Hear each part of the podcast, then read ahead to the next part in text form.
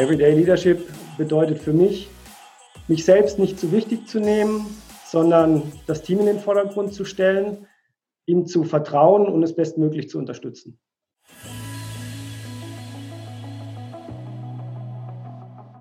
Hallo und herzlich willkommen bei Everyday Leadership, dem Live- und Leadership-Video-Podcast der DFB-Akademie. Mein Name ist Thorsten Hermes und ich unterhalte mich für Sie mit Menschen über Führung. Und dabei möchte ich mehr erfahren über die Erfahrungen unserer Gäste, deren guten, aber auch die weniger guten Entscheidungen, über deren Verantwortung für andere Menschen. Und unser heutiger Gast, der weiß, was Verantwortung bedeutet. Denn er ist nicht nur verantwortlich für die berufliche Entwicklung seiner MitarbeiterInnen, sondern auch für deren Leben.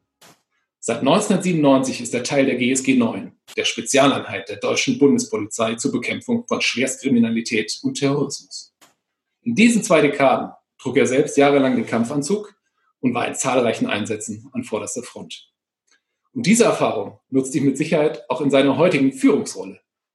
Und wie er führt, wenn es darum geht, das Leben anderer zu schützen, das besprechen wir heute mit dem Chef, dem Kommandeur der Eliteeinheit GSG 9, Jerome Fuchs.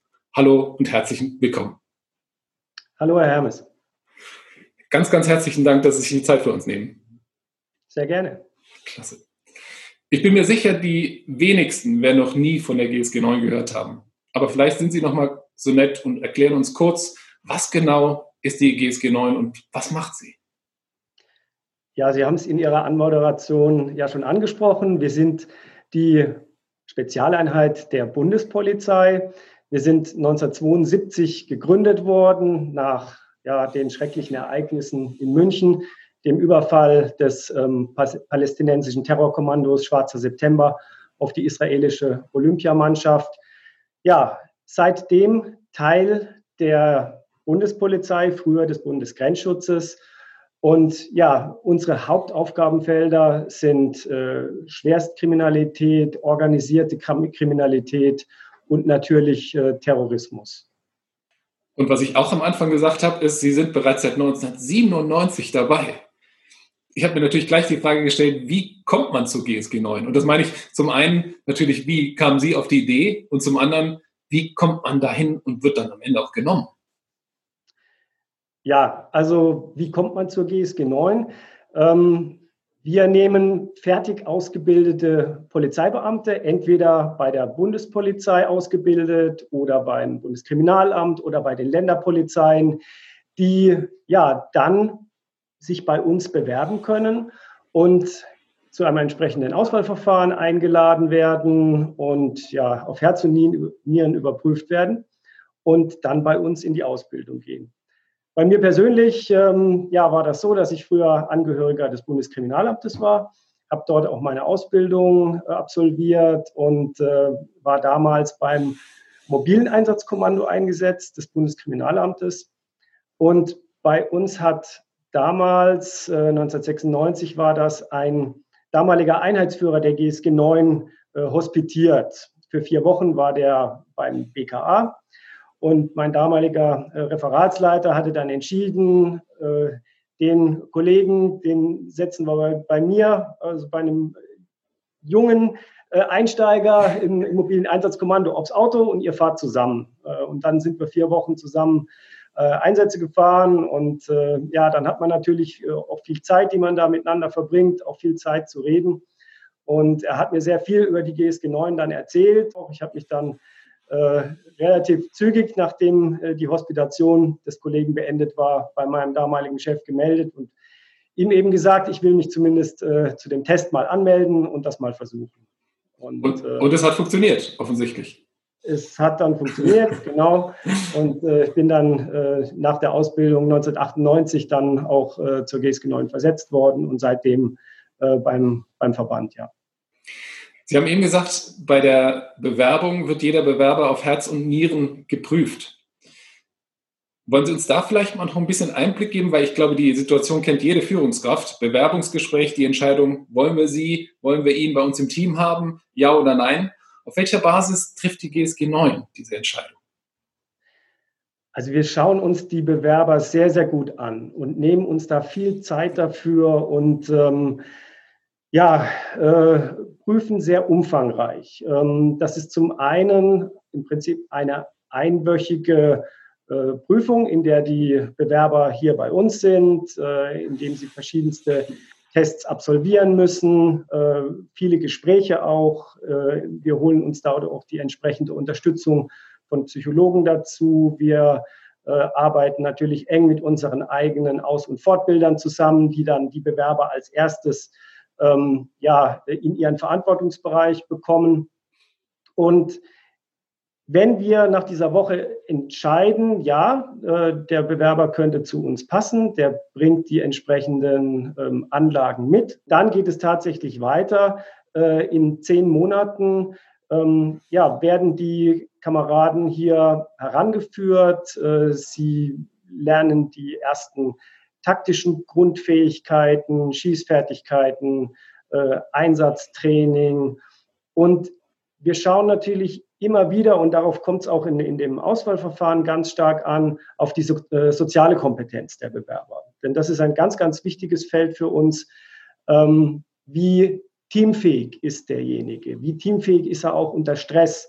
Sieht er nur noch sich selbst oder seinen eigenen Vorteil oder hat er auch noch äh, auch unter Stress einen, einen Blick nach links und rechts und ähm, vergisst auch äh, die Kameraden nicht, äh, die gerade in einer ähnlich schwierigen Situation sind.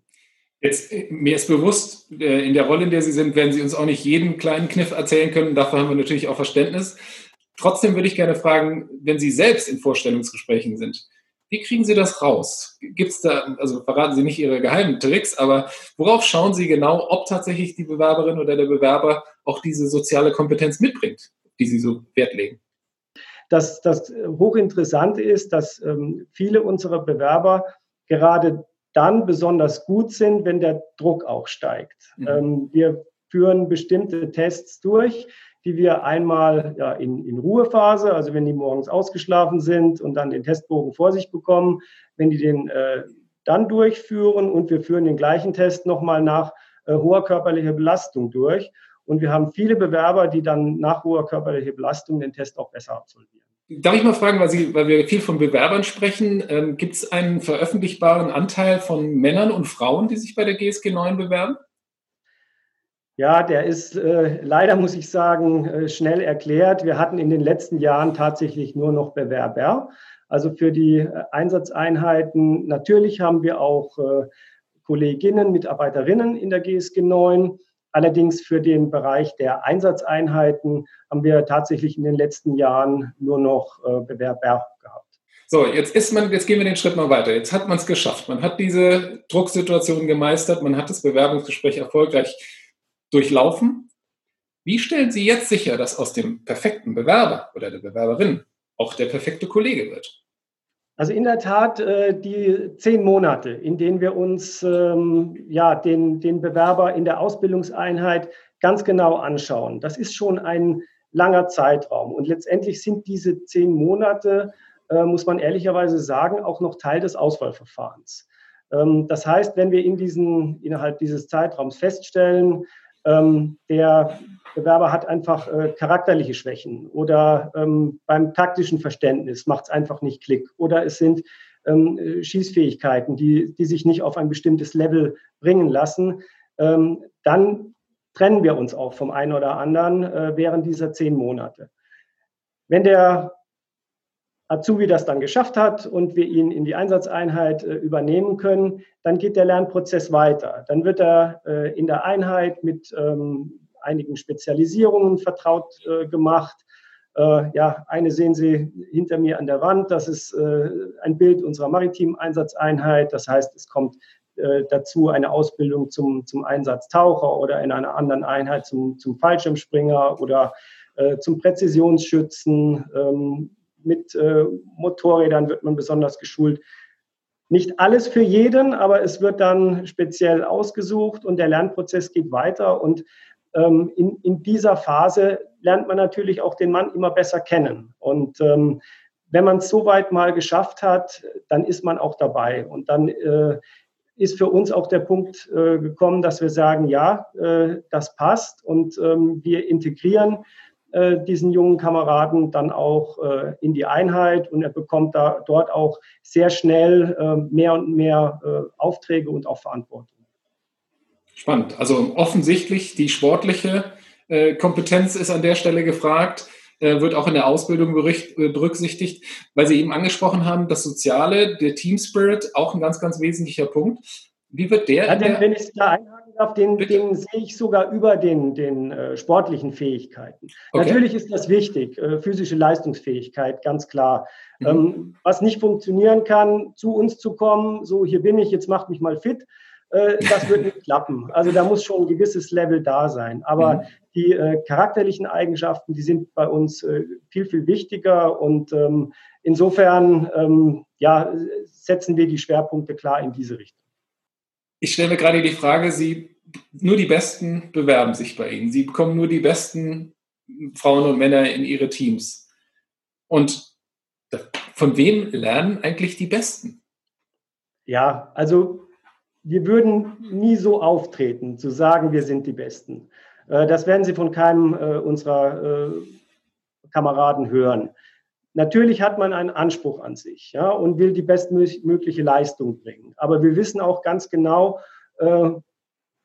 benachbarte Einheiten entwickeln sich genauso gut weiter. Und da schauen wir natürlich immer ähm, nach links und rechts. Wir mhm. schauen, was tut sich im, im eigenen Land, ähm, wie arbeiten die Spezialeinsatzkommandos der, der einzelnen Bundesländer, aber natürlich auch im internationalen Verbund. Wie ähm, arbeiten andere äh, Premium-Einheiten. Haben Sie da mal ein Beispiel, vielleicht von Ihnen persönlich? Oder? Ja, absolut. Also wir haben einen, einen sehr, sehr guten Austausch beispielsweise mit Israel, mit der israelischen äh, Spezialeinheit, der Yamam, oder auch ähm, mit äh, US-Einheiten, mit dem Hostage Rescue Team ähm, des FBI oder auch äh, Austausch mit den äh, Navy SEALs.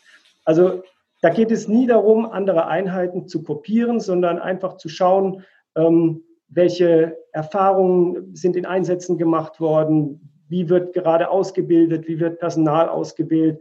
Also da sind wir in ganz, ganz engem Austausch, national und international, ganz äh, eng und äh, gut vernetzt. Und ja, insofern, ähm, wir, wir lernen von, von so vielen Einheiten und ähm, ja, sind da auch aufgeschlossen. Und äh, eben nicht auf dem Standpunkt, wir sind hier die Besten und von, äh, wir können von niemand mehr lernen. Äh, das Gegenteil ist der Fall das ist mir auch wichtig zu sagen, das war auch nicht meine Wahrnehmung, sondern mir ging es tatsächlich um diesen Austausch, weil wenn man zu dem, der Elite-Einheit gehört, muss man ja auch jemand finden, der einem noch was beibringen kann. Und das ist ja auch gut so, dass sie das über Austausch schaffen. Sie haben gerade die, die Navy SEALs äh, erwähnt. Ich habe irgendwann mal eine Geschichte gehört, ich weiß gar nicht, ob die stimmt, aber ähm, da gab es einen Einsatz und der Kommandant hat für diesen Einsatz kurzfristig fünf Leute auswählen müssen, die eben in den, in den Einsatz geschickt werden. Er hat dann die fünf besten, mit den besten Noten, die fünf ambitioniertesten genommen. Und der Einsatz ging richtig in die Hose. Nicht, weil das die schlechtesten waren, sondern weil die als Team überhaupt gar nicht funktioniert haben. Die Frage an Sie, worauf schauen Sie, wenn Sie das bestmögliche Team in einen Einsatz schicken? Also natürlich schauen wir uns erstmal die Lage an. Worum geht es? Was ist der Auftrag für uns? Ähm, was ist zu tun? Und dann haben wir eine feste Struktur in der GSG 9. Wir haben Spezialeinsatztrupps, die gut zusammenarbeiten. Wir haben darüber die Ebene, die Einsatzeinheiten und wir trainieren auch immer wieder ähm, den Verbund der Einheiten. Also das heißt, ich schaue mir die Lage an, ich äh, berechne, wie viel Einsatzkräfte werde ich brauchen, in welcher Größenordnung äh, passiert das. Ja, und dann bekommt ein Trupp den Auftrag. Also es wird nicht so laufen, genau wie Sie es gerade beschrieben haben, dass man jetzt einzelne äh, Kräfte rauspickt, sondern man nimmt ein Team, wir tauschen auch die Bereitschaften wochenweise durch. Das heißt, den Auftrag wird dann das Team bekommen, das aktuell auch die Bereitschaft hat. Und es wird dann keines aus, aus dem Urlaub geholt. Das kann mal in absoluten Ausnahmefällen so sein, wenn ganz spezifische ähm, Fähigkeiten gefordert sind, die ähm, nur ein bestimmtes Team hat. Aber wenn wir normal, eine normale Auftragslage haben, dann bekommt das Team den Auftrag, das Bereitschaft hat und die fahren den Ansatz dann. Ah, höre ich das richtig raus? Es gibt also schon vorbestimmte Teams. Das heißt, diese Entscheidung, wer kommt in den Einsatz, die ist vorher schon getroffen und auch das, wie man im Fußball sagt, das eingespielte Team äh, hat einen Wert? Absolut. Die Teams äh, ja, sind im, im äh, Sinne von Trupps zusammengestellt und drei beziehungsweise vier Trupps ergeben dann eine Einsatzeinheit. Die haben ihr Team zusammen, die kennen ihre, ihre Einsatzkräfte und so wird dann auch gearbeitet. Ich habe irgendwie zwangsläufig gerade an den Fußball denken müssen. Ähm, vielleicht noch eine andere Analogie, wo mich Ihre, Ihre Einschätzung interessieren würde. Man Wobei Sie mit mir den absoluten Fußball-Laien vor sich haben, das muss ich ehrlich sagen. Ich lasse das jetzt mal kommentarlos, ähm, aber ich bin mir sicher, dass ich einen Experten habe, was das Thema Teamführung angeht. Und die eine oder andere Trainerin, der eine oder andere Trainer kennt die Situation. Man hat sich einen Plan gemacht, man hat analysiert. Die ersten drei Schritte liefen super. Aber dann schlägt der Gegner unerwartet zu. Im Fußball würde man sagen, dann kommt ein Gegentor. Bei Ihnen schlägt er vielleicht anders zu. Wie bringen Sie in Ihren Teams bei, mit diesen Situationen umzugehen? Und kann, kann man sich da vielleicht tatsächlich beim Fußball was abschauen bei der GSG 9? Also was, was wir nicht tun, vielleicht fange ich mal so an, das ist einen Einsatz von A bis Z durchzuspielen. Also genau, was Sie sagen, Schritt 1, 2, 3 steht fest. Äh, man versucht auch Schritt 4, 5 und 6 vorher festzulegen und dann kommt alles anders und, und der ganze Plan passt nicht mehr. Wir gehen von, wir sprechen von planabweichenden Verläufen. Genau davon gehen wir aus. Natürlich machen wir uns einen Einsatzplan, aber dann, wir sprechen von Auftragstaktik, führen wir so, dass wir ein klares Ziel, einen klaren Auftrag vorgeben und die Umsetzung, das Wie, dann dem eingesetzten Team überlassen. Und ich habe vorhin gesagt, wir bringen auch junge Kameraden relativ schnell in Verantwortung. Wir sprechen von, von einer Führung von vorne bei der GSG 9. Das heißt zum einen für den eingesetzten Führer, dass er nah bei den Einsatzkräften ist, dass er vorne mit dabei ist. Natürlich wird er oder jetzt auch in meiner Funktion nicht derjenige sein, der als erster an der Tür steht, die Ramme in der Hand hält und, und, und öffnet. Aber was passieren kann, und das ist der zweite Aspekt der Führung von vorne, dass genau der jüngste ähm, Kamerad, der gerade frisch in die Einheit gekommen ist, bei einem taktischen Durchgang in einem großen Gebäude auf den Täter trifft. Und dann genau entscheiden muss, was ist zu tun. Er muss das blitzschnell entscheiden, in Sekundenbruchteilen. Und nach seiner Entscheidung richtet sich dann das gesamte Team. Das heißt, er gibt dann auch den Weg vor. Es ist keine Zeit, rückzufragen oder irgendwas äh, irgendwie sich nochmal äh, doppelt abzusichern, sondern er steht vorne und er trifft die Entscheidung. Und meine Aufgabe oder auch die ähm, der Führungskräfte äh, in der GSG 9 ist es, dem Mann vorne dieses Vertrauen zu geben, dieses, äh, diesen Vertrauensvorschuss, ähm, dass er bereit ist und dass er auch den Mut hat, diese Entscheidung zu treffen, dass er nicht befürchten muss, er wird danach dafür abgestraft, wenn es irgendwie falsch gelaufen ist, sondern dass vollkommen klar ist, er ist der, der vorne steht. Die Situation hat sich so ergeben und wir erwarten von ihm, dass er entscheidet. Denn in dem Moment ist jede Entscheidung besser als keine zu treffen. Ich stelle mir das gerade vor, im, im, klassischen Unternehmen hat, hat sich Führung in den vergangenen Jahren ja auch massiv verändert. Früher hat man Vorstände gehabt, die haben irgendwo in einem Elfenbeinturm gesessen äh, und ab und zu flatterte mal irgendwie ein Auftrag raus. Heute sind Manager mehr und mehr Teil des Teams und auch die Teammitglieder sind dazu aufgerufen, mitzudenken, den Mund aufzumachen, mitzuführen. Jetzt stelle ich mir gerade so eine Situation vor, wie Sie sie gerade beschrieben haben. Sie stehen im Kampfanzug, man ist verschanzt, Auge in Auge mit dem Feind und dann sprechen Sie einen Befehl aus. Und dann meldet sich ein ganz pfiffiger vorne und sagt, nee, Herr Fuchs, jetzt mal ganz im Ernst, damit bin ich aber so gar nicht einverstanden gerade, können wir das nicht mal kurz diskutieren. Wie schaffen Sie es, auch unter höchstem Druck, ich sag mal, durchzusteuern? Und was, was braucht es an Vorbereitung, damit sowas auch in Extremsituationen funktionieren kann?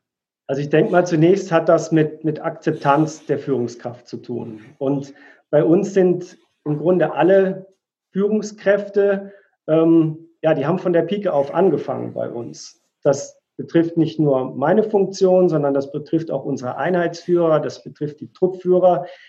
Die haben alle die entsprechende Ausbildung gemacht, die haben alle entsprechende Einsatzerfahrung und dadurch natürlich auch ein bestimmtes Standing im Verband. Und was Sie ansprechen, diese Diskussion, wie, wie gehen wir den Einsatz an, die ist gut und die ist auch absolut gewollt, wenn die Zeit dafür ist. Wenn ich äh, keine Sofortlage habe, wenn ich äh, eine Einsatzplanung für den nächsten Tag beispielsweise vorbereiten kann, dann bin ich gut beraten, jeden und auch den Jüngsten einzubeziehen in die Planung äh, und dann eine Entscheidung zu treffen. Aber die Situation, die Sie beschreiben, es muss ad hoc entschieden werden. Natürlich muss auch das möglich sein. Und dann muss es auch und ist es auch möglich, einen, einen kurzen, knappen Befehl zu geben und äh, ja, dann auf diese Art und Weise zu führen. Das muss immer der Situation angepasst sein und das funktioniert dann auch. Und es ist dann vollkommen klar, in dem Moment ist dann kein Raum für Diskussion, sondern dann wird eine kurze, klare Anweisung gegeben und dann wird es auch so gemacht. Wichtig ist, im Nachgang dann die Transparenz zu schaffen. Wenn das vorher nicht klappt, sich dann in einem äh, Debriefing zusammenzusetzen und dann auch zu erläutern, wie bin ich zu der Entscheidung gekommen. Ich stand selber unter Druck, ich habe selber nicht viel Zeit gehabt, äh, aber ich bin genau aus den und den Gründen zu dieser Entscheidung gekommen. Das muss in jedem Fall passieren, denn sonst trifft das äh, tatsächlich auf, auf Unverständnis. Ähm, aber das ist ein Standard bei uns, dass wir, so wie wir jeden Einsatz vorbereiten äh, und durchführen, ihn auch nachbereiten. Also die Nachbereitung ist, ist fester Bestandteil ähm, ja, jedes, jedes Spiels äh, im, im, Fußball ähm, und jedes Einsatzes bei uns. Ich habe es eben schon gesagt, wir haben vollstes Verständnis, wenn Sie nicht bis in die letzten Details gehen können. Insofern bitte entscheiden Sie, äh, wie das für Sie gut ist. Aber ich würde mich freuen, wenn Sie uns vielleicht mal einmal in so einen Einsatz mitnehmen können. Also einen Einsatz, in dem Sie selbst teilgenommen haben, in welcher Funktion auch immer. Was geht da in einem vor? Wie gehen Sie mit, mit Ihren Kameraden um? Und wie treffen Sie Entscheidungen? Gibt es da vielleicht eine Situation, an die Sie sich erinnern, wo Sie sagen, wow, das war besonders extrem und da war ich genau in so einer Situation, in die wir gerade in Theorie besprochen haben? Ja, da fällt mir die äh, Einsatzlage in München ein, 2016, als äh, ja, ein äh, Attentäter ähm, ja im Prinzip die ganze Stadt ja in, in Aufruhr versetzt hat und äh, völlig lahmgelegt hat. Wir sind damals auch äh, sofort alarmiert worden und ja, haben dann nur sehr rudimentäre Informationen bekommen, was in München los ist. Und das hat sich ähm, ja aber sehr dramatisch angehört mit äh, verschiedensten äh, Tatorten in der Stadt und wir sind dann ja tatsächlich mit äh, einem Großteil der GSG 9 auch nach München geflogen mit äh, mehreren Hubschraubern.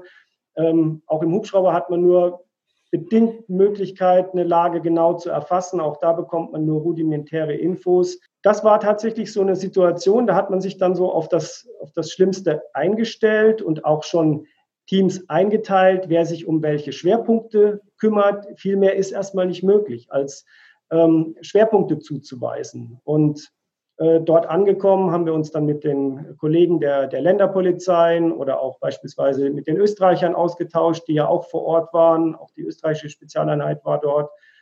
Ja, und dann einfach ähm, besprochen, wer kümmert sich um welche Bereiche äh, in der Stadt. Das Ganze wurde natürlich mit ähm, dem Einsatzleiter dort entsprechend dann äh, besprochen. Ja, man teilt die Teams ein und, äh, und dann geht's los.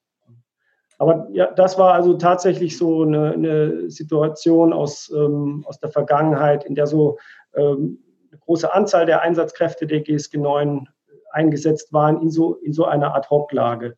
Mhm. Äh, ähnlich war es beispielsweise auch in Halle ähm, bei dem ähm, versuchten Anschlag auf die Synagoge durch den ähm, Rechtsextremisten. Und äh, ja, auch da hat man wenig Informationen am, am, Anfang, muss eben schnell vor Ort gehen und dann sehen, wo ähm, ist der Schwerpunkt, den lokalisieren und dann die Kräfte dorthin verlegen. Ich tue mich gerade so ein bisschen schwer zu sagen, und dann sind die Einsätze ja zum Glück gut verlaufen, weil oftmals gibt es Tote, egal auf welcher Seite, das ist nie gut. Ähm, trotzdem, aus, aus Ihrer Sicht, aus unserer Sicherheitssicht sind sie gut verlaufen. Gibt es auch eine Situation, an die Sie sich erinnern, wo Sie sagen, da ist es nicht so gut gelaufen. Und was macht das mit einem Kommandeur in so einer Situation? Ja, absolut. Also das ist äh, eine Einsatzlage, die ich ähm, noch sehr genau erinnere. Ähm, ich war damals Einheitsführer gewesen. Das war äh, 2004, ähm, als wir äh, eben Irak, in Bagdad eingesetzt waren, wie übrigens heute Bundespolizisten auch noch, ähm, zum äh, Schutz der deutschen Botschaft. Und ähm, zwei unserer Kameraden äh, sind dort einem ja, hinterhältigen Anschlag zum Opfer äh, gefallen in, in Fallujah damals. Eine, eine schreckliche Situation, die auch ähm, bis heute jedem, der, der damals bei der GSG 9 war, noch, noch präsent ist und mir genauso. Ähm, mir ging es auch wie einigen anderen äh, Trupp- und Einheitsführern damals so, dass man sich nach diesem, diesem äh, schrecklichen Anschlag mit dem eigenen Team dann vorbereiten musste, äh, in den gleichen Einsatz zu gehen. Und ähm, bei mir war das im Jahr drauf so, also einige Monate nach diesem Ereignis. Und ähm, natürlich, da setzt man sich intensiv mit auseinander und bespricht das auch mit dem eigenen Team, ähm, bespricht alle Eventualitäten und natürlich auch, ähm, dass das Schlimmste passieren kann. Und ähm, ja, indem man sich da intensiv austauscht und ähm, ja, äh, festlegt, wie, wie gehen wir miteinander um, wie gehen wir in so einer Situation um, so gut man das einfach vorplanen kann, war dann auch für jeden klar, selbstverständlich, das, das ist unser Auftrag und wir gehen natürlich in diesen Einsatz. Letztendlich bleibt auch immer, immer etwas zurück. Und ähm,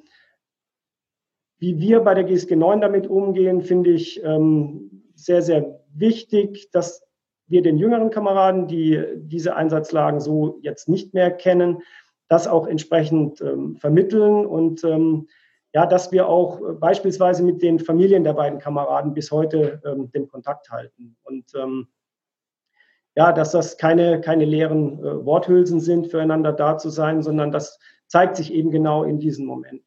Ich bin Ihnen sehr dankbar, dass Sie auch diese, diese menschliche Seite äh, uns mal Einblicke geben. Wir haben jetzt sehr viel über, über Leistung, über Kampf, über Sport gesprochen. Ähm, und was für mich durchkam, ist, dass daneben eben auch die soziale Kompetenz eine große Rolle spielt. Ein Wort, über das wir noch gar nicht gesprochen haben, das ich aber für sehr, sehr wichtig halte, ist das Wort Vertrauen.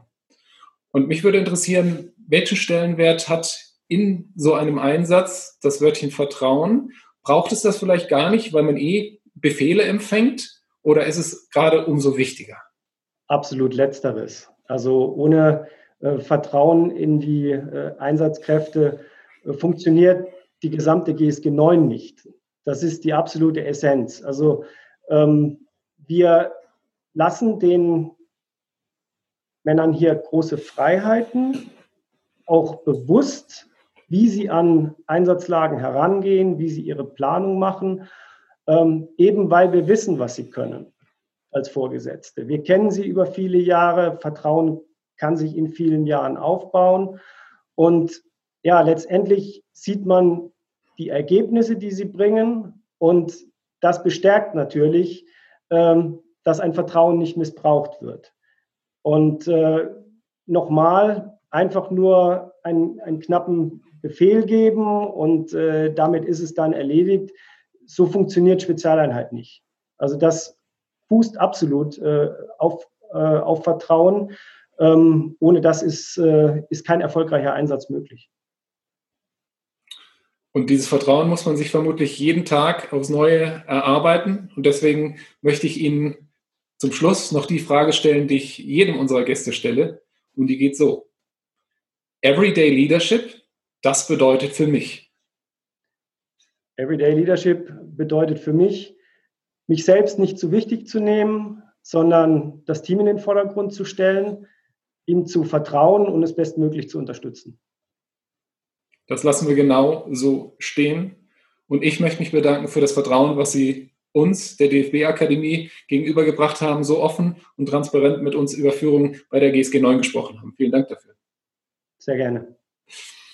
Und ich kann nach dem Gespräch nur sagen, ich habe gelernt, die GSG 9, das sind nicht nur Profis, sondern das sind auch Menschen. Und ich danke Ihnen ganz, ganz herzlich, ich glaube auch im Namen der Zuschauerinnen und Zuschauer, dass Sie mit Ihrem Team, wenn es darauf ankommt, Ihr Leben aufs Spiel setzen und uns beschützen. Vielen Dank dafür. Ich danke Ihnen. Liebe Zuschauerinnen, liebe Zuschauer, das war für mich eine ganz besondere Folge. Ich hoffe, Sie konnten auch einiges mitnehmen. Ich wünsche Ihnen einen sicheren Tag und dass Sie was Schönes auch aus diesem Tag heute machen können. Passen Sie aufeinander auf. Bis bald.